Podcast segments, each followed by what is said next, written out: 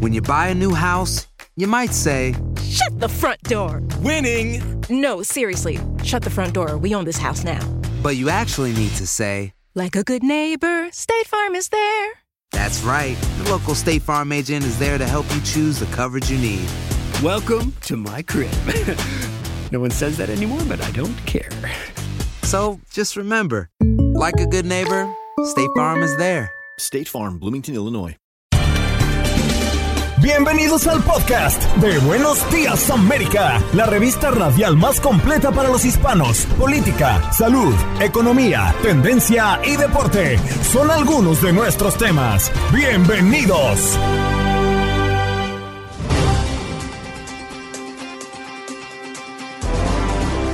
Hoy en Buenos Días América conversamos con Jorge Cancino, editor de inmigración de Univisión, a propósito de un estudio que se ha revelado recientemente que habla de ICE operando masivo sistema de vigilancia y tiene acceso a datos de casi toda la población de Estados Unidos.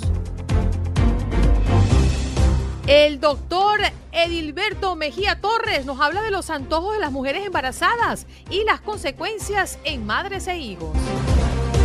Nuestro segmento de todos los jueves, Debajo de la Manga, donde Juan Carlos Aguiar, Clara Truyenque y esta su servidora Andreina Gandica, traemos casos mmm, bastante curiosos.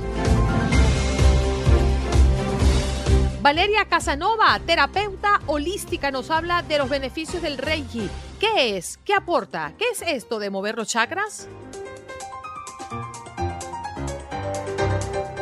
También nuestro corresponsal desde Colombia, de Univisión, Yesid Vaquero, nos habla del asesinato a tiros al fiscal paraguayo en una playa de Cartagena. La pareja de recién casados había anunciado poco antes que esperaba su primer bebé. Esto es lo que se sabe. Y en los deportes, Aldo Sánchez para hablar de la NBA, resultados del día de ayer y los juegos para hoy. El béisbol de las grandes ligas. También lo que está ocurriendo en la Liga Mexicana, la liguilla con los resultados de ayer y por supuesto los partidos que se vienen para el día de hoy. Y también conversamos de la FIFA que abre expediente disciplinario por el caso de Bayron Castillo. ¿Qué pasó? ¿Qué pasó? ¿Qué pasó? Mientras usted dormía. Mientras usted dormía. El, nega, el, Senado se negó a dar luz verde a un proyecto de ley presentado por los demócratas para blindar el derecho constitucional de aborto en momentos en que se espera una decisión de la Corte Suprema que podría poner fin a la histórica sentencia de Roe vs. Wade.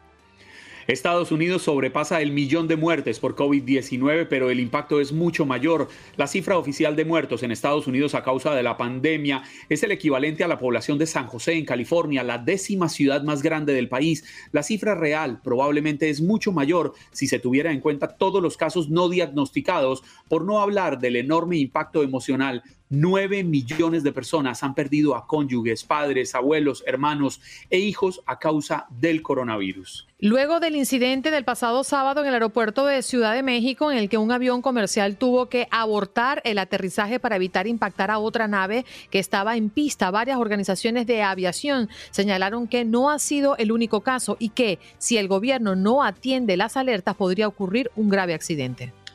Su sala se hundió cuando veía la televisión. Era un narcotúnel que colapsó en Culiacán, Sinaloa. Al menos dos viviendas han resultado con serios daños por un túnel que construyó una organización criminal y que tiene las características muy similares a las que usaba Joaquín El Chapo Guzmán. Noticias desde Nueva York evalúan la posibilidad de crear escuelas totalmente virtuales para enfrentar el ausentismo.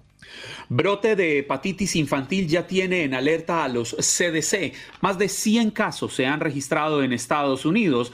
Las infecciones se han dado en al menos 25 estados del país, siendo Massachusetts y Hawái los últimos en reportar a niños enfermos. Según expertos, este brote de hepatitis está afectando directamente a menores de 5 años y se puede identificar cuando presentan una coloración amarillenta en la parte blanca de los ojos y oscurecimiento de la orina. Nos vamos al sur de la Florida, nueva ley que protege los derechos de los inquilinos en Miami-Dade, en este condado, y es que la alcaldesa Daniela Levin Cava firmó la nueva ley que establece los derechos para inquilinos en este condado. Entre otras, permite a quienes arrienden retener o deducir el pago de alquiler para pagar reparaciones. Además, crea la Oficina de Defensa de la Vivienda. Y hablando del sur de la Florida, las víctimas del edificio derrumbado en Surfside alcanzan un acuerdo por 997 millones de dólares. El trato llega tras meses de profundas diferencias entre familiares que perdieron a sus seres queridos la madrugada del 24 de junio de 2021 y quienes sobrevivieron pero se quedaron sin nada.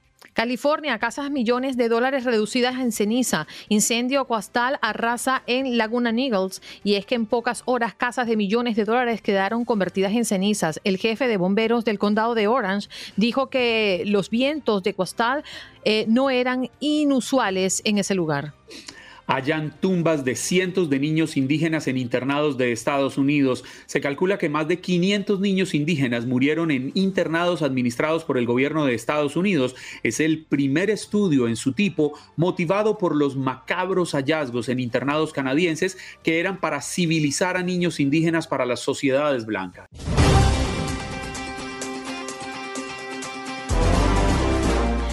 Vamos de inmediato con nuestro compañero y colega hoy para hablar de temas de migración muy importantes y de interés para toda nuestra comunidad. Jorge Cancino, editor de inmigración de Univisión. Bienvenido, Jorge. Andreina, buenos días. Muchas gracias por la invitación. Bueno, tenemos sobre la mesa que ICE opera masivo sistema de vigilancia y tiene acceso a datos de casi toda la población de Estados Unidos, es lo que revela un estudio. ¿Qué es exactamente lo que dice esto, Jorge? A ver, esta semana, comienzo de semana, la Universidad de Georgetown eh, entregó un estudio advirtiendo de que la agencia federal encargada de las deportaciones ICE opera un masivo sistema de vigilancia y tiene acceso de datos a casi toda la población de Estados Unidos. Eh, para esto están muy preocupados porque ese manejo de datos fue obtenido, mejor dicho, los datos fueron obtenidos para un propósito totalmente distinto al que la agencia le, le estaría dando en estos momentos. Jorge, muy buenos días, qué gusto saludarlo la mañana de hoy. La, la, pregunta que sigue es bastante básica. ¿Se está o no se está violando la ley en este punto específico? Todo indica que sí, Juan Carlos. Lo que está pidiendo el estudio, lo que está recomendando, es que el Congreso de Estados Unidos, el Congreso Federal, tome cartas en el asunto para averiguar hasta dónde ha llegado la utilización de estos datos y cuánta autorización ha tenido la agencia federal para hacerlo. Lo mismo está recomendando a las asambleas o congresos estatales para que hagan lo mismo, porque teme, eh, según los datos del estudio, los investigadores temen de que ICE ha estado pasando por encima de regulaciones tanto federales como estatales. Mm. Jorge, me llama poderosamente la atención cuáles son esos datos más puntuales y más críticos que puede estar eh, obteniendo o que ya tiene ICE para sus operativos, sirviéndose y justamente lo que revela este estudio. De acuerdo con, los, con los, eh, las conclusiones del estudio de la Universidad de Georgetown, la vigilancia de ICE es tan amplia de lo que la gente cree, mucho más todavía. Eh, es una especie de redada, la identifican ellos, y indican de que está utilizando, por ejemplo, tecnología de reconocimiento facial para buscar en las fotografías de las licencias de conducir. Aproximadamente uno de cada tres de todos los adultos de, Estados Unidos están siendo investigados bajo este sistema, incluyendo a ciudadanos estadounidenses. También los datos de licencia tienen completamente todos los datos de todos los DMV, DMV del país donde se rastrean movimientos de automóviles en las ciudades donde viven eh, casi tres de cada cuatro personas adultas en Estados Unidos. También ellos indican que cuando tres de cada cuatro adultos en Estados Unidos, es decir, el 74% de la población, hizo una conexión de gas, electricidad, teléfono, internet en, su hogar, ICE pudo conocer automáticamente esa nueva dirección. Así es que la preocupación es bastante amplia. Y una, una preocupación eh, que pudiera ser mucho más grande porque usted ha utilizado una palabra que se encuentra en el estudio de la universidad y es vigilancia. Pero pudiéramos ir más lejos, pudiéramos hablar de espionaje de las propias autoridades en contra de ciudadanos dentro de Estados Unidos. A ver, no, no le llaman de esa manera, es un término que en este tipo de estudios es un término más que raya en el, en el aspecto legal. Son las autoridades que corresponden las que tienen que identificar qué tipo de vigilancia fue la que se hizo y si, si pasa a ser un asunto de espionaje.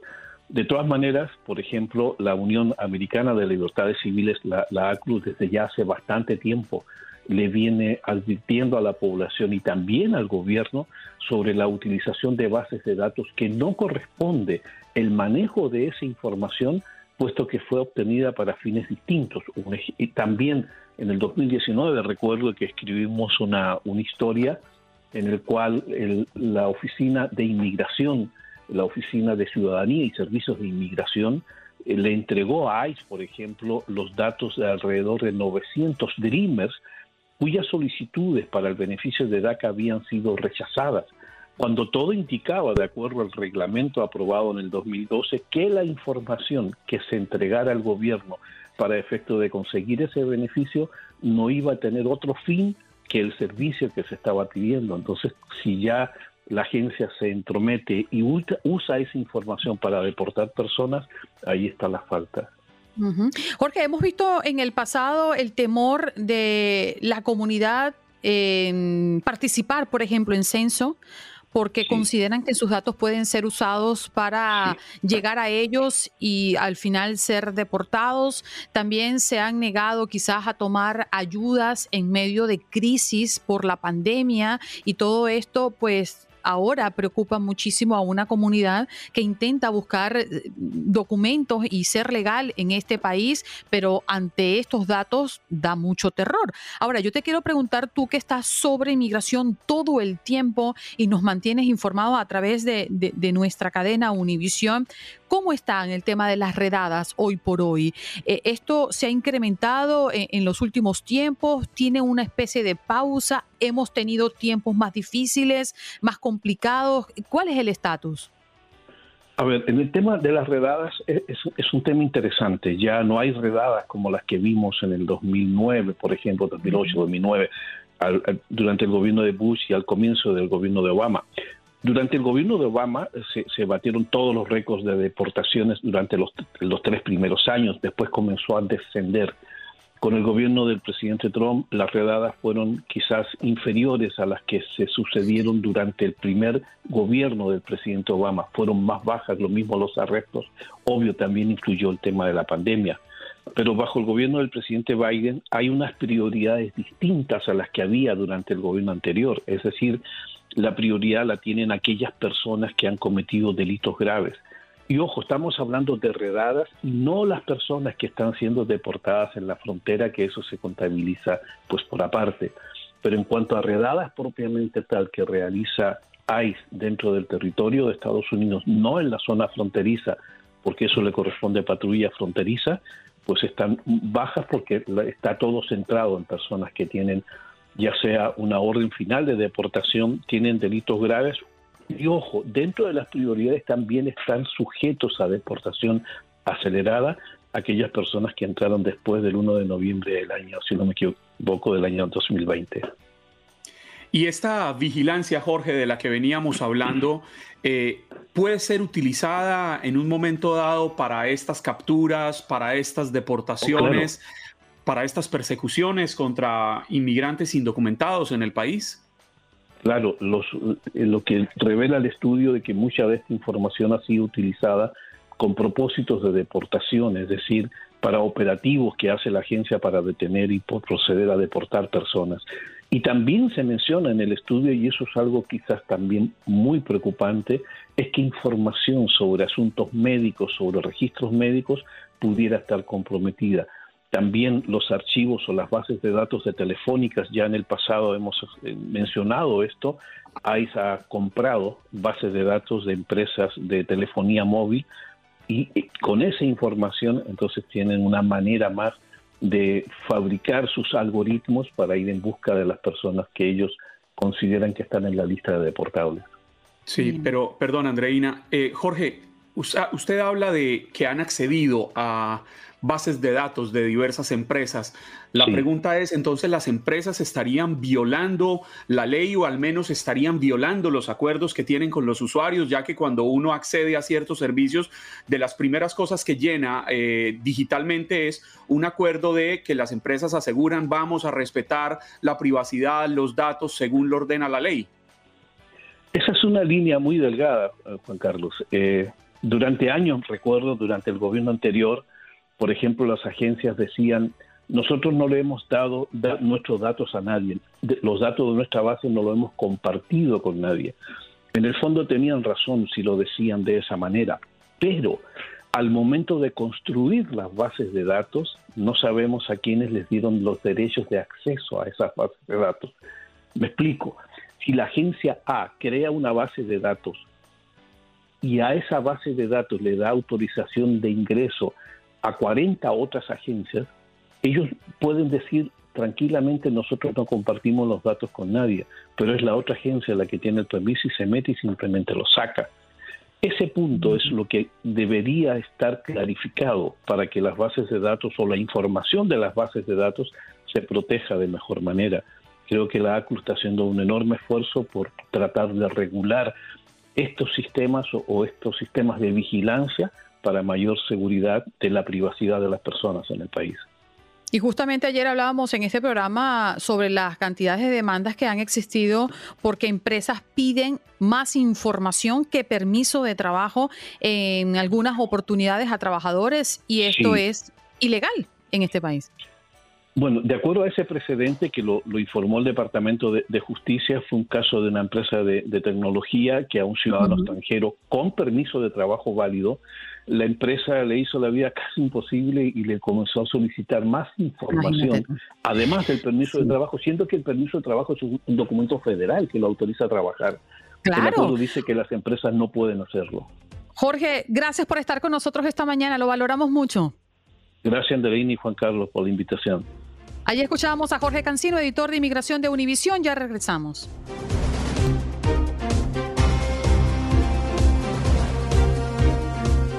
Sabes que tú sigues hablando y me comienzo a estresar. Me comienzo a estresar porque yo sé que allí está el doctor Mejía Torres. entrar. Doctor, a mí me gusta el doctor cuando viene los jueves. Estamos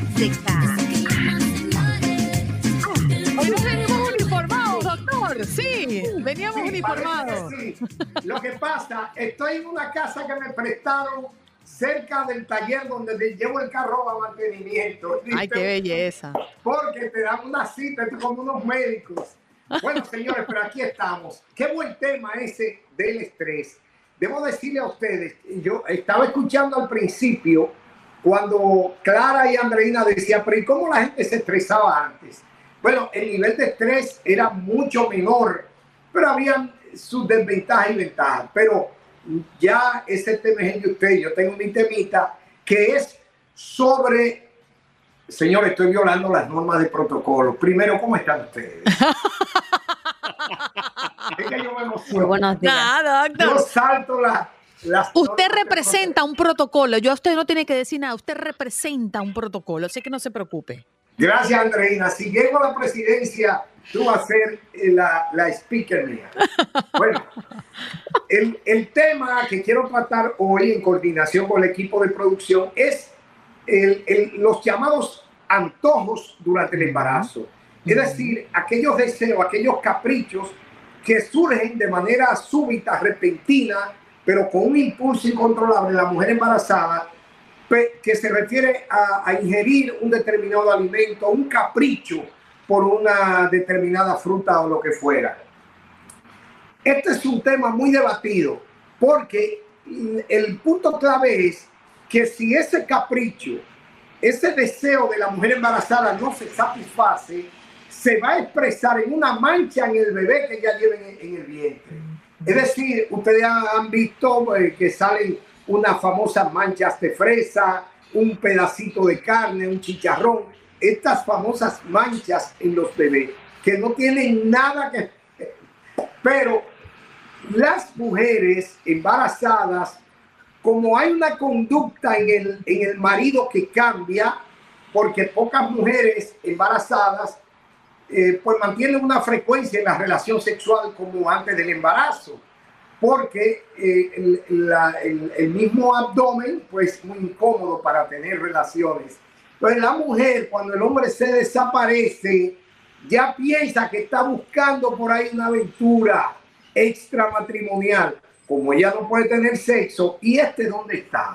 Y ahí vino que se explotó mucho el- el- las manchas que tienen los bebés, la asocian al deseo no satisfecho de, de una madre embarazada, una mujer embarazada. Entonces la cogía como excusa para llamar al marido, no importa dónde estuviera, le decía, mira mi amor, tengo deseo de comerme un pedacito de carne de cerdo frita. Y el tipo tenía que venir porque si no, le salía al niño en la frente una mancha de carne. Mire, doctor, tú usted sabe que a mí me pasó eso. Pero no podía llamarlo para que me trajera algo porque estaba en Colombia y yo estaba en Venezuela, estaba por temas de trabajo. Y resulta que a mí me comenzó un ataque de celos, pero una cosa que todavía me queda después, mi hijo tiene siete años y todavía se lo recuerdo, porque su WhatsApp decía que se había conectado por última vez a la una de la mañana y yo le escribí a las 10 de la noche y nunca me respondió. Entonces le dije, si tú abriste tu WhatsApp a la una, ¿dónde estabas primero? Y segundo, ¿por qué no me respondiste? Y yo con aquella barrigota y cuando llegó ese hombre a la casa te podrás imaginar lo que encontró fue una leona. Pero bueno, son cosas que ocurren con la barriga, bueno. es cierto. Perfecto, qué bueno que tú des testimonio. Entonces, esto se tomó como un mecanismo para la mujer tener control del marido, porque había que evitar de todas maneras y a toda costa que al niño le salgan manchas, porque tú naces, por ejemplo, ustedes han visto la mancha que tiene, ¿cómo se llama, Juan Carlos, aquel presidente? Eh, era el presidente ruso que tenía aquí como un hemangioma. Sí, señor. ¿Ustedes recuerdan eso? Mi, Mija- Mijail Gorbachev. Mijail Gorbachev, exactamente, tenía una mancha que era un hemangioma. Ahora, ¿por qué muchos niños nacen con esta mancha? ¿Tienen relación con los caprichos de la madre? No tienen ninguna relación. Bueno, el asunto es que esta necesidad de ingerir determinado tipo de alimento en la mujer embarazada, según la mayoría de especialistas que tratan nutrición en el embarazo, se debe a una carencia nutricional en la madre y, y de manera casi instintiva. Y mira, yo tengo un amigo que es el doctor Iván Sánchez, que es hematólogo, que dice que toda mujer que tiene anemia le coge con comer hielo. Es un caso muy particular. Cuando ustedes ven una mujer embarazada comiendo mucho hielo, escríbanlo, mira, pero con tinta china, que es anemia que tiene. Bueno, pero eh, estas manchas de muchos niños están asociadas algunos traumas pasajeros en el momento del parto. Por ejemplo, los huesos ilíacos de la pelvis pueden comprimir un poco al bebé y formarse pequeños hematomas que luego van desapareciendo. El famoso, la famosa mancha de fresa en los niños son hemangiomas, es decir, un trastorno vascular en pequeños vasos que se acumulan de manera normal en los bebés. No tiene nada que ver con los antojos y es bueno que los hombres sepan, ¿eh? Esos son trucos de la embarazada. Digo, Ah, mira, usted viene aquí. Me Ah. de una manzana gana o una Macintosh y sale el tipo loco buscando esa manzana para evitar que el niño salga con una pelota en la cabeza. Ay, Dios mío, el doctor vino a echar por tierra todo el trabajo que hemos hecho las mujeres por años. E- Esa manipulación que viene con la barriga. Gracias, doctor. Siempre es un placer escucharle. El placer es mío, cuídense. un abrazo. Bueno, gracias por estar conectados con nosotros. Y ahora viene uno de los segmentos que usted más espera cada semana. Suéltalo, Jorgito. ¿Qué tienes? ¿Qué tienes? Bajo la manga. ¿Puedo empezar yo? Dale. Ok. Bueno, voy a hablarles del pequeño Thomas, de tan solo siete años. Él afirmaba en su salón de clases que su tío era el mismísimo Superman, pero la maestra le dijo que el superhéroe, este Superman, no existía realmente en carne y hueso. Además, sus compañeros se burlaban de él, pero él insistía y decía, sí, es que yo, yo, sé quién es, él es mi tío. El pobre muchacho, bueno, terminó en la dirección por su comportamiento, ya que insistía que su tío era ese hombre de acero.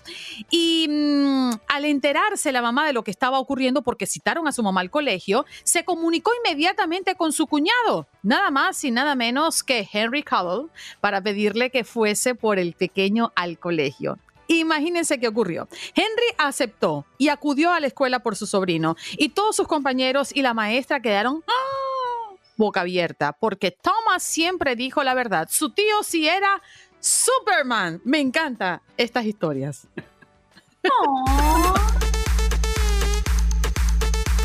¿Qué tienes? ¿Qué tienes? Bajo la manga. Vaya, Juan Carlos Aguiar, porque siempre lo dejamos de último, pobrecito. Ah. No, lo mío es algo muy rápido de la mañana del día de hoy. Hace, hace pocos días Andreina hablaba de caimanes y hablaba de, recuerdo que mencionó que era la época de apareamiento de estos animales cuando llegaba la primavera y el verano, precisamente porque son animales de sangre fría y entonces en las épocas cálidas ellas, ellos salen en busca de pareja. Pues resulta que eh, quise traerles unos consejos de cómo evitar ser presa de un ataque de caimán. Primero, hay que establecer que los caimanes eh, no son animales que ataquen frecuentemente. ¿Por qué razón? Porque ellos se sienten intimidados ante el tamaño de una persona adulta, ah, porque es una persona que erguida es ante su visión mucho más alto que ellos. Pero unas recomendaciones muy rápidamente para quienes viven cerca de eh, lagunas o ríos donde puede haber caimanes, ya que en toda la costa sureste de los Estados Unidos pues puede haber este tipo de animales que en algunos casos eh, superan los dos metros de, de largo. Primero, no alimenten a los patos, las tortugas u otros animales con los que compartan agua los caimanes. Segundo, procuren mantenerse a unos 18 metros de distancia y si ustedes escuchan que el caimán le alcanzan a escuchar un silbido, es porque el animal está intimidado o ya está muy cerca. Ese silbido significa que está cerca de atacar. Si ¿Tú lo has ustedes van con- escuchado? No, yo no. No sabes cómo silba. No, no, no, no, no. No, pero esto es lo que decía el, artículo que leí. Tercero, si ustedes están conduciendo y ven un caimán en la carretera, dejen lo que pase. Es bastante frecuente encontrarse caimanes cruzando las carreteras, especialmente en primavera y verano. Cuarto, muy importante, supervisen sus mascotas y especialmente a, lo- a los niños pequeños. Los caimanes no diferencian el tamaño, eh, la- por el tamaño no diferencian si se trata de un niño, de una mascota o de, una- o de un animal silvestre que les trata, que, que, que puede ser alimento constantemente. Y otra cosa muy importante, evite la zona donde haya vegetación espesa cerca de las orillas de agua. Las últimas dos recomendaciones, nunca nade fuera de áreas que no estén debidamente señalizadas. Y la última, deshágase de los restos de comida en los botes de basura donde están bien ubicados. No los deje en zonas que pueden generar un riesgo para las personas que están expuestas al ataque de los caimanes. Mm, y tampoco deje un pollo crudo en la ventana suya porque puede venir el caimán por eso. Bueno, pero si comer. vive en la mansión de Andreina, que tiene como cinco pisos, el caimán no sube tanto. Ay, este jueves dejamos por fuera a Clara Truyenque con debajo de la manga. Mira, la próxima no, no semana, la- no, guárdatelo para la próxima semana y será. Va de primero. No se puede porque ya estará viejo. ah, bueno, ok, nos los cuentas luego, pronto. luego, en siguiente bloque, siguiente. Bueno, vámonos. ¿Qué tienes? ¿Qué tienes? Bajo la manga.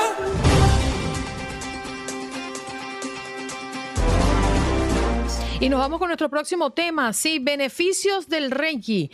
¿Qué es? ¿Qué aporta? ¿Qué es esto de mover los chakras? Para ello, Valeria Casanova, quien es coach de Mindfulness y terapeuta holística. Buenos días, ¿cómo estás Valeria? Gracias por estar esta mañana con nosotros. Buen día. Buenos días, bien, bien, bien. ¿Y ustedes? Muy bien, yo he escuchado mucho sobre el Reiki, mm, de algunos beneficios, pero tú que eres experta, ¿qué es y para qué funciona? Bueno, Reiki tiene muchísimos beneficios. Eh, para mí es un sistema de armonización eh, y uno de los beneficios es que reduce mucho el estrés, eh, los dolores físicos, eh, emociones que tenemos guardadas, que tenemos ahí pendientes, pero no sabemos que están ahí. Entonces nos ayuda a liberar Eso es Reiki para mí. Pero la, la, la pregunta que yo me hago, perdóneme Clara, es cómo se mueven los chakras, cómo se alinean, porque es que si a mí me preguntan, ¿usted cómo anda de los chakras? Ni siquiera los he visto, no sé qué es eso. Bueno, los chakras son, bueno, tenemos siete chakras principales, ¿cierto? Y esos chakras son eh, como vortex, ¿cierto? Y lo que pasa con eso es que si tenemos uno bloqueado, eh, simplemente no nos fluye, no nos fluyen las cosas, digamos que el chakra del trabajo. Entonces no nos llega ese trabajo porque lo tenemos bloqueado. Entonces son siete puntos energéticos en nuestro cuerpo. Quería preguntarte, Valeria, buenos días, soy Clara. Em, dinos, eh, ¿cuán efectivo crees que es el Reiki en la distancia y el Reiki en persona? Yo he hecho los dos y sí que he visto los beneficios desde la primera sesión. El de en persona, claro. ¿Qué tan efectivo es el Reiki hecho en la distancia con esa eh, persona de confianza con la que ya has practicado y decides seguirlo?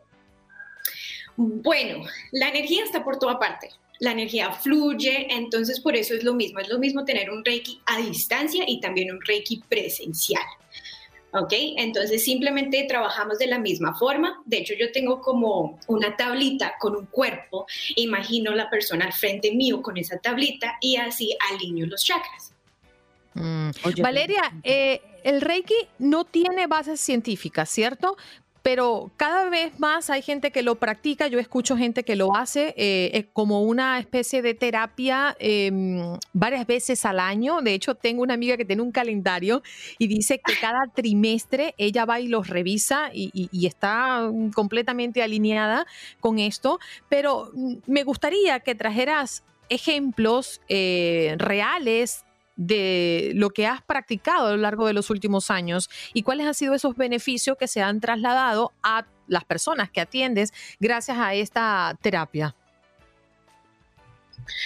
Bueno, lo que pasa conmigo es que al momento de hacer Reiki, simplemente me llegan diferentes mensajes, como mensajes de la persona. Les voy a decir una terapia que tuve el domingo. El domingo, el Día de las Madres, fue una energía súper bonita porque fue la energía de la creación. ¿Cierto? Porque no solo, pues, es el Día de las Madres, creamos vida, eh, pero no solamente eso, es crear en general. Entonces esa persona estaba pensando mucho, mucho, mucho en el pasado, muchísimo en el pasado, o sea, estresada, que no había hecho las cosas que ella quería. Entonces, eh, en esa terapia el mensaje era como que, ok, ya es tiempo de soltar ese pasado y ya es tiempo de crear tu nueva vida. De hecho, esa era la energía del domingo. Entonces, a ella le escribí ayer a ver cómo estaba y ella, no, muchísimo mejor, estoy menos estresada, estoy pensando muchísimo eh, en cómo crear la vida que quiero. Y eso es lo que hace Reiki. Es como que, ok, mm. despierta, ya no más, y cambiemos el futuro, porque eso es lo único que, que tiene cambio. O sea, el pasado ya pasó y el futuro es lo que podemos modificar. ¿Y cuál es, te quería preguntar, el ambiente propicio en el cara a cara, en, en persona? para un cliente que acude a hacer Reiki? Porque hay muchas personas que no saben a lo que se van a tener, o sea, a lo que van a encontrarse al llegar a vuestras consultas. Entonces, ¿cuál es el ambiente y, digamos que en qué postura o cómo se realiza esta terapia? Bueno, yo la realizo acostado. Eh, la persona está al frente mío acostada. Tengo una camilla eh, pero hay muchas personas que lo hacen en la naturaleza. Eh, de hecho, Reiki se puede hacer haciendo lo que tú, quieras. Eh, no recomiendan que lo hagan haciendo cosas peligrosas, digamos, manejar. Sé que no es muy peligroso, pero si estás manejando y sientes esa técnica de, relajación, de pronto te puedes estrellar. Pero Reiki se puede hacer, digamos, en este momento. Tú estás hablando y en este momento te puedo estar haciendo Reiki. Velas, incienso. De eso, eh, pues yo siempre tengo mis esencias, tengo mi incienso, tengo velas, porque la vela la intenciono, la intenciono para la terapia. Eh, música, si tengo esa música de relajación, esa música clásica, simplemente para que la persona ah, suelte y se relaje. Sabe que yo me declaro un totalmente ignorante en la materia, porque oyéndola hablar me cambia todo lo que yo había imaginado. A mí me habían hablado de los chakras y todo eso y que uno tiene que ir a que se los alineen. Y, ahorita que con Clara conversaban de que lo hacen también a la distancia, yo, yo estaba convencido de que esto eran o unos masajes o algo en lo que efectivamente había unas esencias, unos inciensos, alguna serie de cosas, pero que a uno le alineaban algo, como cuando le hacen a uno unos masajes en la, en la espalda para venga, que se le está torciendo la columna vertebral. A veces uno en medio de la ignorancia, uno oye hablar y hablar y hablar, pero no tiene ni idea de qué están hablando. Bueno, Juan Carlos, si tú quieres alinearte el chasis, tienes que ir a otro lugar. No, No, pero estamos es hablando de los Valeria. chakras, no del chasis. Ah, ok. Por eso, perdón. el chakra y el fisioterapeuta, cosa diferente. Para la espalda, para allá, en dirección a la derecha. Entonces, no, no, no, no hay masajes, no hay contacto físico, no hay nada de esto para el alineamiento de los chakras. Mira, en Reiki sí hay contacto físico, ¿cierto? O sea, se toca a la persona así, suave, muy, muy, muy suave. Eh, pero de hecho hay otras personas que no le gustan tocar a las personas. O sea, yo creo que todo depende de la vibra eh, y los mensajes que te llegan. Entonces, algunas veces yo sí no toco a la persona eh, y simplemente alineo las chakras con mis manos um, y a distancia lo hago de la misma forma. Mm. Valeria, ¿dónde podemos conseguirte? Eh, me pueden conseguir en, eh, en Instagram, arroba Valeria Casanova B, o también en mi página valeriacasanova.com. Ahí está, Valeria Casanova con nosotros esta mañana hablando del Reiki. Gracias por estar con nosotros, ¿eh?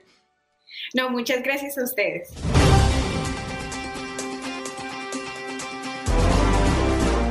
Vámonos de inmediato a Colombia, sí señor, y no por buenas noticias, sino por un hecho que ha ocurrido que, wow, a todo el mundo nos dejó así como, ¿what? ¿Qué fue esto, no? Yesid Vaquero, corresponsal de Univisión en Colombia, está con nosotros. Buenos días, Yesid, ¿qué tal? Andreina, un saludo para ti, para Juan Carlos, para Clarita y para todos tus oyentes. Muy buenos días. Buenos días. Bueno, el asesinato allí en tu país de Marcelo Bessi, un fiscal antimafia de Paraguay que estaba de luna de miel en la isla caribeña de Barú y parece, pues todo apunta, el crimen organizado pues se encargó de él. ¿Qué es lo que se sabe? La investigación ha avanzado un poco. Cuéntanos. Así es, Marcelo Daniel Pecci tenía 45 años de edad, llevaba seis días en Colombia pasando su luna de miel con su esposa, una periodista de nombre Claudia Aguilera, y ella fue testigo del momento en el que sicarios llegaron por mar, una cosa que no se ve muy a menudo, para poder acceder a esta playa privada y le propinaron tres disparos que le costaron la vida. Este era un fiscal especializado en narcotráfico, crimen organizado y lavado de activos en Paraguay. Tenía bastantes casos a su cargo. El primero de ellos, o quizás el más recordado por muchos, es el famoso caso de Ronaldinho. Cuando Ronaldinho entró a Paraguay sin papeles y con documentación fácil, eh, eh, falsa, fue él quien la manejó. También tenía eh, su- sus investigaciones orientadas hacia el lavado de activos de un clan llamado Instram, en el que descubrió una cantidad de cosas disfrazadas además en iglesias evangélicas. Y después, desde hace muy poco, asumió una investigación, la más grande que se ha hecho en Paraguay, de narcopolítica, eh, en la que estaba dispuesto a destapar muchísimos huecos y muchísimas cañerías, como dicen allá en ese país. Pues este hombre terminó ultimado en Colombia, su cuerpo ya fue entregado ayer por el Instituto Colombiano de Medicina Legal, aún no ha sido llevado a Paraguay, en este momento están haciendo todos los procesos funerarios y de embalsamamiento, de embalsamiento, perdón, que se tiene que hacer para que él pueda ser llevado. No es lo mismo un cuerpo que se vela en una funeraria del mismo país, sino uno que tiene que ser llevado. Eso requiere un proceso. Y las investigaciones que preguntabas en principio, pues simplemente hasta ahora dan de un retrato hablado que coincide con un video muy corto en el que se ve una persona al parecer alquilando el jet ski en el que habrían llegado a la playa privada. Según una fiscal de Colombia, hay más de 100 elementos probatorios, pero hasta ahora no se conoce, más allá del retrato hablado, cuáles de estos sean. Lo que lamentablemente, Yesid Buenos Días demuestra que cada vez más el crimen organizado tiene unos tentáculos de largo alcance. Esto me hace recordar el asesinato hace unos 16, 17 años, si no me falla la memoria, fue por allá en el 2005, el asesinato de Cecilia Cubas, la hija de un expresidente paraguayo en el que involucraron en aquel entonces a la guerrilla de las FARC. Se ha hablado, han di- indicado las hipótesis de qué grupo podría estar detrás de este homicidio que una vez más deja muy mal parada a Colombia a nivel internacional. No, Juan, hasta ahora ninguno. Hasta ahora lo único que se sabe y de lo que medianamente tienen certeza las autoridades es que no fueron paraguayos los que mataron al fiscal. Se sabe que son personas eh, colombianas o por lo menos conseguidas aquí en Colombia. Eh, por las características de lo que pasó y lo que usted dice es cierto, porque lo que en Paraguay es una tragedia, en Colombia es una vergüenza. En Paraguay porque evidentemente eh, están asesinando a una persona eh, reconocida allí, un funcionario eh, bastante bien calificado. Y en Colombia, por lo que usted dice, los tentáculos del sicariato pues han alcanzado unas dimensiones impresionantes. Lo que se sabe es que los consiguieron acá y acá hicieron lo que en un lenguaje común se llama un encargo, que fue ir por la vía del fiscal Pechi, a quien evidentemente tenían muy seguido porque sabían en dónde estaba y en qué momento iba a, iba a estar en la playa. Jessy, datos que dejan a uno la verdad, paralizado y pensando, ¿no? Lo cruel de todo esto. Em, su esposa pareciera que días antes había publicado en su cuenta de Instagram que estaba embarazada con zapaticos de niño, inclusive en esa gráfica, pues anunciando que em, esperaba un bebé de él. Unas horas antes, ni siquiera unos días antes. Una... When you buy a new house, you might say, Shut the front door. Winning. No, seriously. Shut the front door. We own this house now. But you actually need to say, Like a good neighbor, State Farm is there. That's right. The local State Farm agent is there to help you choose the coverage you need. Welcome to my crib. no one says that anymore, but I don't care. So just remember, like a good neighbor, State Farm is there. State Farm, Bloomington, Illinois. Pocas horas antes había publicado, había publicado la foto y a muy pocos metros de donde terminó asesinado, en las playas de Barú en Cartagena, había publicado esa famosa, famosa foto de unos zapatitos rojos que le ha dado la vuelta al mundo porque la publicó su esposa anunciando que estaba embarazada, como efectivamente tú lo dices. Una, una tragedia por donde se le mire y desde el lugar donde se le mire. Sí, la verdad es que, wow, uno ve estas noticias y dice cómo es posible y ojalá caigan todos los que tengan que caer, los responsables. Es, es doloroso porque, per, per, perdóneme Andreina, yo quería preguntarle a Yesid, yo no tengo recuerdo de que hayan sido utilizadas motos acuáticas para atacar a una persona en Colombia. Sabemos que desde mediados, comienzos, ni, ni siquiera mediados, comienzos de la década de los 80, en el siglo pasado, cuando asesinaron al entonces ministro Rodrigo Lara Bonilla, ministro de Justicia, ya se venían utilizando motocicletas para el sicariato, pero yo no recuerdo un asesinato que haya sido realizado, perpetrado desde una moto acuática. No sé si Jessy tiene presente algún caso. No, yo tampoco. Ayer justamente hacíamos la investigación para Univisión Noticias para ver si había antecedente de esto y por lo menos en lo reciente no hay un antecedente de un asesinato para el que hayan utilizado un jet ski o una moto acuática. Eh, sin duda alguna, y como le dije hace un momento, creo que esto obedece al seguimiento que le tenían montado al, al fiscal Marcelo Pecci, que además eh, no tenía custodia en Colombia. Digamos que en los protocolos normales se hubiera podido avisar en un eh, procedimiento casi que diplomático que una persona de sus características venía para acá y hubiese tenido un esquema de seguridad que la, lo habría podido cuidar. Él no lo hizo, no, ni él ni las autoridades paraguayas de modo que lo tenían bastante estudiados y la única manera de poder ingresar a estas playas de Badú que quedan, por decirlo de alguna forma, a las afueras de Cartagena, pues era por mar, porque internamente ni la seguridad del hotel ni la seguridad del sitio le hubieran permitido a ningún extraño estar cerca de él. Luego esta era la única forma en una cosa sin precedentes, pues. Qué locura, Jessy, nos quedamos impactados con esto. Gracias por conectar con nosotros esta mañana. Un abrazo para ti. Un abrazo para ti también y a Juan Carlos, por favor, agua y pan como a los buenos obreros. Un abrazo, querido Jessy. Menos mal que es amigo tuyo, Jessy. Ajá. Estás escuchando el podcast de Buenos Días América, la revista radial más completa para los hispanos. Escúchanos en las diferentes plataformas: Euforia, Spotify, TuneIn y iHeartRadio. Tu DN Radio. Vivimos tu pasión. Como dicen los grandes, la liga se gana partido a partido. Partido a partido. En Buenos Días América, Contacto Deportivo. Vámonos con Aldo Sánchez, que por cierto, la casa se la prestó Pedro Antonio Flores. Hágala, Aldo. Sí, Este es cierto, es cierto, sí. Qué Peter. potencial, ¿eh? Con ese piano de cola, ¿eh? Oye. No, no, no, una tremenda mansión de lujo. Le llamé a Peter en la mañana, le dije, ¿sabes qué? Nito aparecer de gala en el programa. Pre- Please, préstame tu casa, ¿no? Y ya me, me dio las Ajá. llaves y todo, pero ya.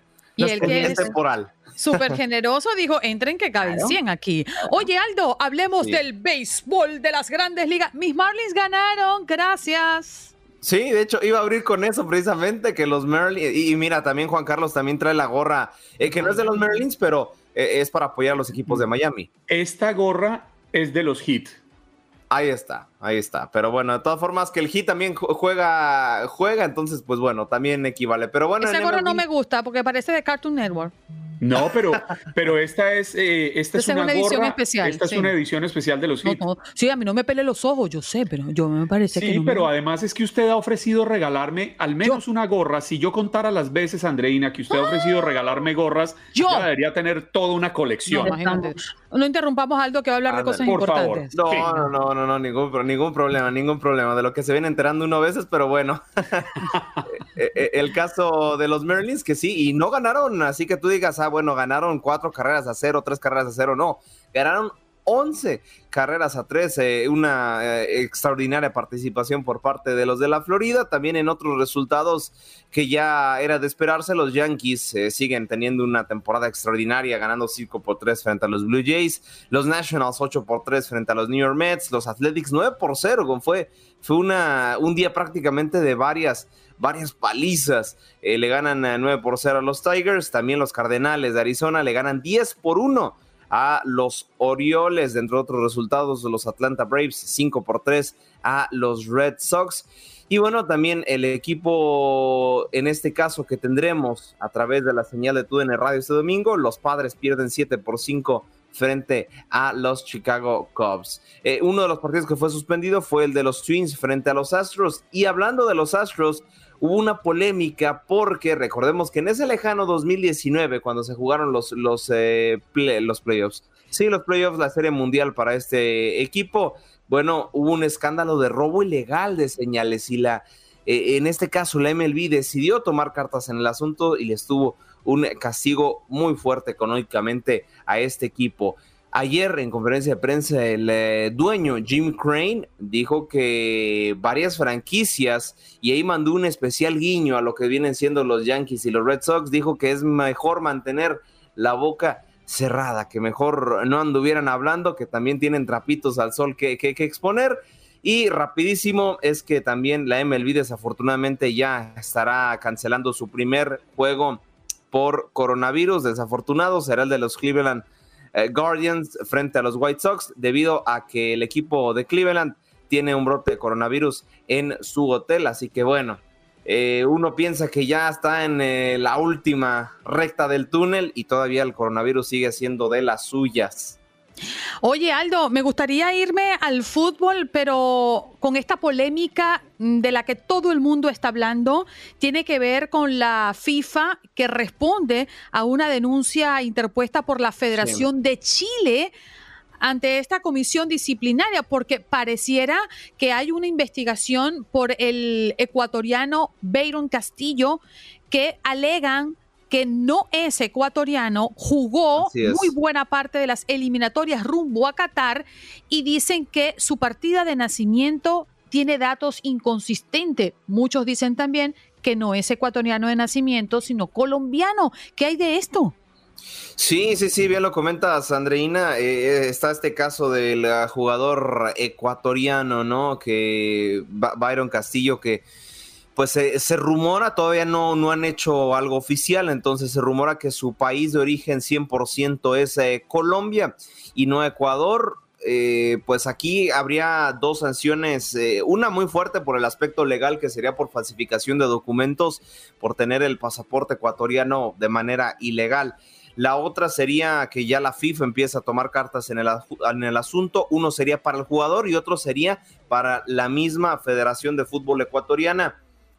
Podrían llegar sentencias muy, pero muy fuertes debido a que pues jugó ocho partidos, se juegan en la Conmebol, se juegan 17 jornadas, jugó, podríamos decir, prácticamente la mitad de la eliminatoria y en esos ocho partidos, con él de titular o de revulsivo, sumaron 14 puntos, entonces Ecuador quedaría fuera del Mundial en caso de que la FIFA tome sanciones. Uno al jugador al suspenderlos una, varias, eh, varios partidos y el otro sería dejando fuera al, Ecuador por eh, haber ganado de manera ilícita, por así decirlo, los, los partidos. Aquí habría dos escenarios. Chile evidentemente quiere meter presión porque ellos se consideran aptos para tomar su lugar, pero te digo, hay dos escenarios. Uno es que Chile tomaría su lugar por ser un equipo más de Conmebol, o bien ya Italia se metió a la pelea. Italia dijo, ¿sabes qué? Yo estoy mejor posicionado en el ranking FIFA y me conviene a mí mejor estar en la Copa del Mundo. Así que Chile e Italia. Pero este es un tema de la Conmebol. ¿Qué hace eh, la, la UEFA metiéndose en este lío? No, no, no, no es la UEFA, nada más es Italia. Italia tiene, dice, yo estoy mejor posicionado en el ranking FIFA y pues mejor yo voy al mundial porque te puedo dar más espectáculos. claro, pero Italia, Italia es de la UEFA, o sea que la UEFA no tiene nada que ver con la Conmebol. Si hay un problema en la clasificación de la Conmebol, lo justo es que Perú tome ese lugar de Ecuador y por detrás viene Chile, que es el que está presionando para que se averigüe todo esto y él entraría en el lugar de repechaje. Así deberían resolverse las cosas, pienso yo.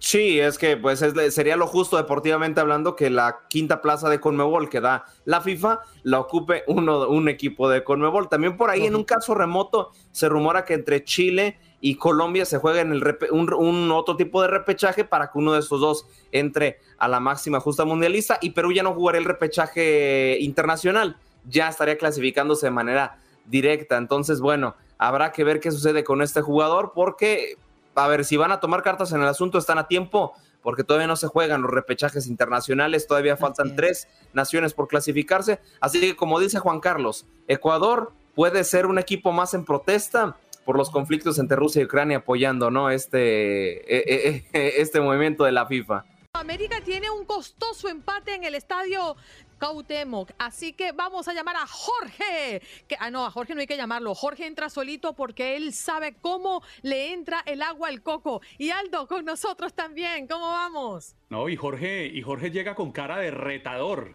Mm. No, no, no. Él, sí llega envalentonado. ¿Qué lo que, qué lo que, qué lo que?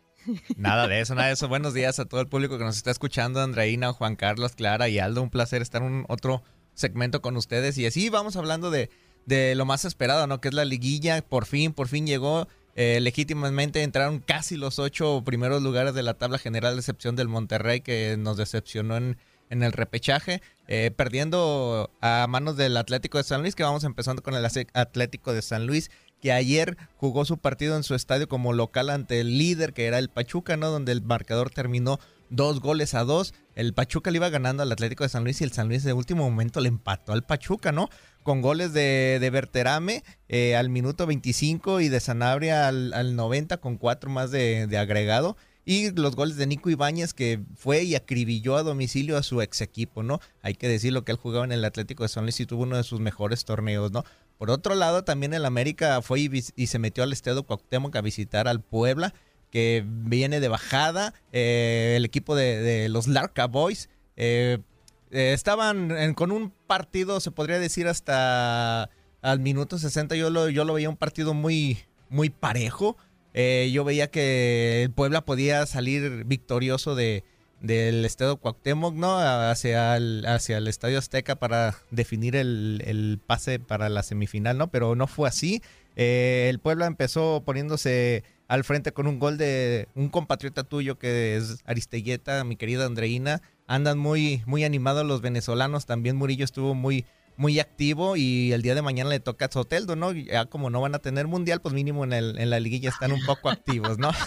¿Y por qué tú me machacas eso? De verdad, eres ah, bueno, eh, ahorita se me vino a la mente, pues dije, ah, ya son tres venezolanos ahí. Mundial, Mira, eh, Jorgito, chico, no me hagas recordar eso. Nosotros estamos unidos con la causa de Ucrania igual que Colombia. No vamos al mundial. Así es, así es. Y vamos viendo lo de Ecuador, ¿no? Porque también ya vi que Chile ahí posteó ahí una, según es un acta de nacimiento, ¿no? Pero sí tiene un nombre diferente, ¿no? No es el nombre legítimo o, o literal como se le conoce al futbolista ecuatoriano. Sí, ya no sabemos si es colombiano o ecuatoriano, pero en fin. Sí. Ahí están ya los Aldo, chilenos. Y definitivamente resultados de empates el día de ayer y también hay partidos buenos por venir el día de hoy.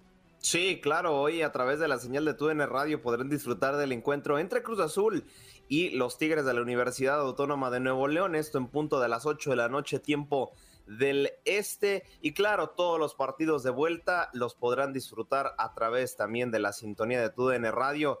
Hoy este no, no lo transmitimos nosotros, pero también se jugará el clásico tapatío, el primer capítulo, que para mí es la llave más interesante. No sé qué opine mi estimado eh, George y tú también, Andreina. Para mí es la llave más interesante, una, evidentemente, por la rivalidad. Y, y- dos, ¿no? Porque, bueno, las Chivas vienen de tener una seguida de buenos partidos y el Atlas, porque es el campeón, quiere defender su territorio ante todo frente a, al acérrimo rival. Pero yo, yo veo con muchas ganas a George de hablar de sus Chivas, ¿eh? Sí, señor. Vale, Jorgito, destápate. Sí, sí, claro, hay que, hay que eh, pues sacarle provecho ¿no? a esa racha que, que tiene Ricardo Cadena con el equipo del Guadalajara, donde recuperó varios jugadores que están a muy buen nivel. Desgraciadamente, el Canelo Angulo será la, la única baja de, del equipo de las Chivas Rayadas del Guadalajara, ¿no? Y sí, el Atlas está muy, muy ansioso de, de defender, de defender su título y qué más que ante su acérrimo ri- rival de ciudad que es el Guadalajara. No esperemos que sea un partido, no, no, no esperemos. Va a ser un muy buen partido, muy emocionante, muy ríspido, muy de llegadas fuertes, muy de, de orgullo, de, de amor a la camiseta, de rivalidad. Solamente, pues sí, pedirle a la gente que, que no pase de eso, ¿no? Simplemente no pierdan de vista que es un partido de fútbol, es un deporte y esperemos que gane quien gane. Eh, sabemos que va a ser el mejor, pero guardando nuestra disciplina y nuestro respeto hacia, hacia el odiado rival, futbolísticamente decirlo. Bueno, ahí lo tenemos a las 8 de la noche para que sepan los horarios de los partidos. Cruz Azul, Tigres, por supuesto, referencia del este, 8 de la noche y 10, 5 minutos de la noche, Guadalajara frente al Atlas y seguramente Jorge viene con todo el día de mañana para contarnos qué pasa con sus chivas. Muchachos, muchas gracias. Muchísimas gracias, aquí estamos. Eso, Jorge. mira, Hasta luego, viene compañeros. Nos seguimos escuchando y viendo. Gracias, Aldo. Un abrazo para ti, cariño. Aldo y Jorge hablando del fútbol mexicano, pero la cosa se pone así cuando vemos. Mmm, tripe chulo venir. Qué bárbaro, qué guapo estoy, qué bárbaro. Qué chulo amanecí, qué chulo amanecí, qué bárbaro. César Brutal desde Houston. Vaya, vaya. Vamos. ¿Qué tal? Mira nomás, qué, qué bonitas personas tengo enfrente de mí. Ah, bueno, para que tú y se veas que la vida es generosa, mi amor. Y ya, de- Gracias, ya gracias, después, por, gracias por lo que me corresponde, César. bueno, no, y ya después está Clara y Andreina y Juan Carlos, pero igual, gracias a las demás bonitas personas que También es que nos han alineado los chakras y por eso se, se nota en el físico. Los ¿Que le chakras. alinearon qué? Las chanclas. Las chanclas, como Bueno, dijo mira. alguien en el chat de Facebook. Como quieras poner ¿Cómo tu chancla, eso chanclas? ya, es, eso ya no nos incumbe a nosotros. Tú pon tus chanclas donde quieras. este, Mira, César, por cierto, hoy tenemos como tema del día el estrés y preguntábamos a la audiencia que qué hacen para sacarse el estrés. ¿Tú tienes algún método? Pues mira, eh, así como que, que te digas, ah, mira, tengo un ritual. No, la verdad, no. Eh, cuando estoy así súper estresado, súper estresado, me voy a, me subo a la máquina de, de- de- al elliptical o así, voy a hacer ejercicio una hora y como que ya las endorfinas empiezan a funcionar y te relaja un poquito.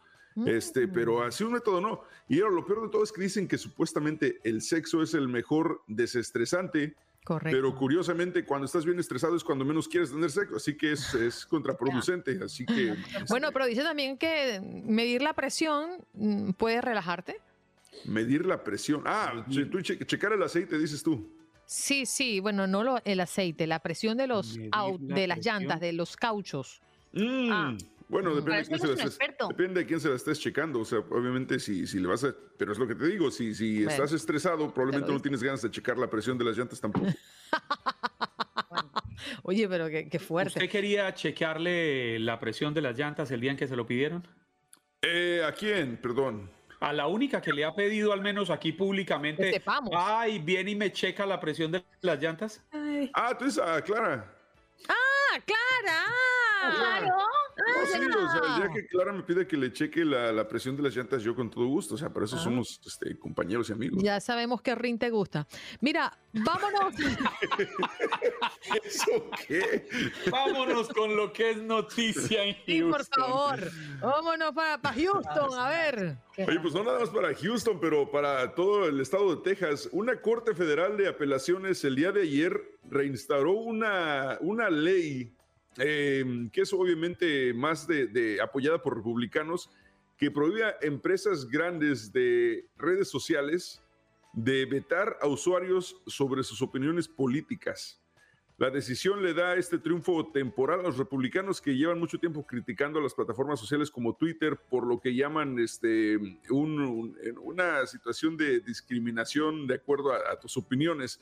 Esto fue amplificado, amplificado obviamente cuando Donald Trump fue vetado de Twitter por violar las reglas de la plataforma e incitar violencia el pasado 6 de enero de 2021, lo que resultó en este saqueo ahí en, la- en el Capitolio. Pero esta orden no evalúa la ley como tal, simplemente le permite a esta ley regresar y tomar efecto en el estado de Texas hasta que el caso siga procediendo en la Corte del Distrito. Así que por el momento entonces en Texas tienen prohibido las eh, redes sociales eh, mayores de, creo que de- tienen que tener 50 millones de, de personas o más, de, de vetar a personas basado en sus opiniones políticas. Entonces, obviamente, los que están aquí representando a las redes sociales son las compañías de Google y Twitter que están bloqueando esta, esta, esta ley para evitar que, que sea algo permanente. Así que a ver qué sucede. No sé, digo, las plataformas sociales deberían de ser divertidas, ¿no? Yo, yo creo que cuando ya se tornan eh, estresantes, precisamente hablando del estrés, si la red social es estresante, probablemente no tienes que estar ahí, ¿no? Salte de ahí, evítate problemas. Usted quiere un trabajo que no sea estresante, se lo tengo. Pues mi trabajo no es estresante realmente. Bueno, le tengo el trabajo perfecto. A ver. Me regalan 45 segundos. ¿Ha oído hablar de la empresa Favor Delivery?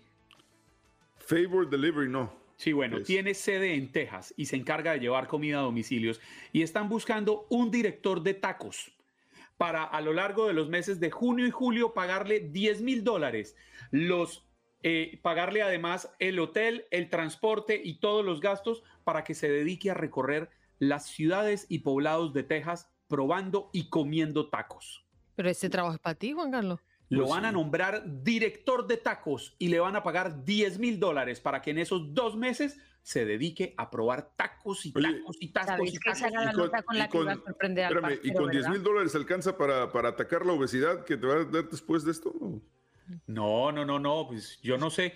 No, Clara, no, perdóneme, no tenía ni idea. No Es se preocupe, no se preocupe, aquí no se preocupe. es una historia que me encontré ayer y yo dije, esto está bueno para ver si Tú no te apures, no, no, no ofrezcas disculpas, tú rompe la escaleta cuando quieras. Ándale, mira esto, No qué agresivo. Mira, César Procés, nos enganchamos contigo más tarde. Claro que sí, cuando quieran que le revise la presión de las llantas, con todo gusto pueden comunicarse conmigo, pero los espero en enganchados Además, a partir de las bien. 10 de la mañana, hora centro. Además, la checo muy bien, ¿sí o no, Clarita? Sí, sí, sí, o sea, te checa. Bueno, lo dejamos solo, pues, tal vez. Gracias por acompañarnos en nuestro podcast. Buenos días América. Y recuerda que también puedes seguirnos en nuestras redes sociales. Buenos días AM en Facebook y en Instagram. Arroba Buenos días América. AM. Nos escuchamos en la próxima. Boost Mobile tiene una gran oferta para que aproveches tu reembolso de impuestos al máximo y te mantengas conectado. Al cambiarte a Boost, recibe un 50% de descuento en tu primer mes de datos ilimitados. O, con un plan ilimitado de 40 dólares, llévate un Samsung Galaxy A15 5G por $39.99. Obtén los mejores teléfonos en las redes 5G más grandes del país. Con Boost Mobile, cambiarse es fácil. Solo visita boostmobile.com. Boost Mobile, sin miedo al éxito. Para clientes nuevos y solamente en línea, requiere AroPay. 50% de descuento en el primer mes requiere un plan de 25 dólares al mes. Aplican otras restricciones. Visita boostmobile.com para detalles.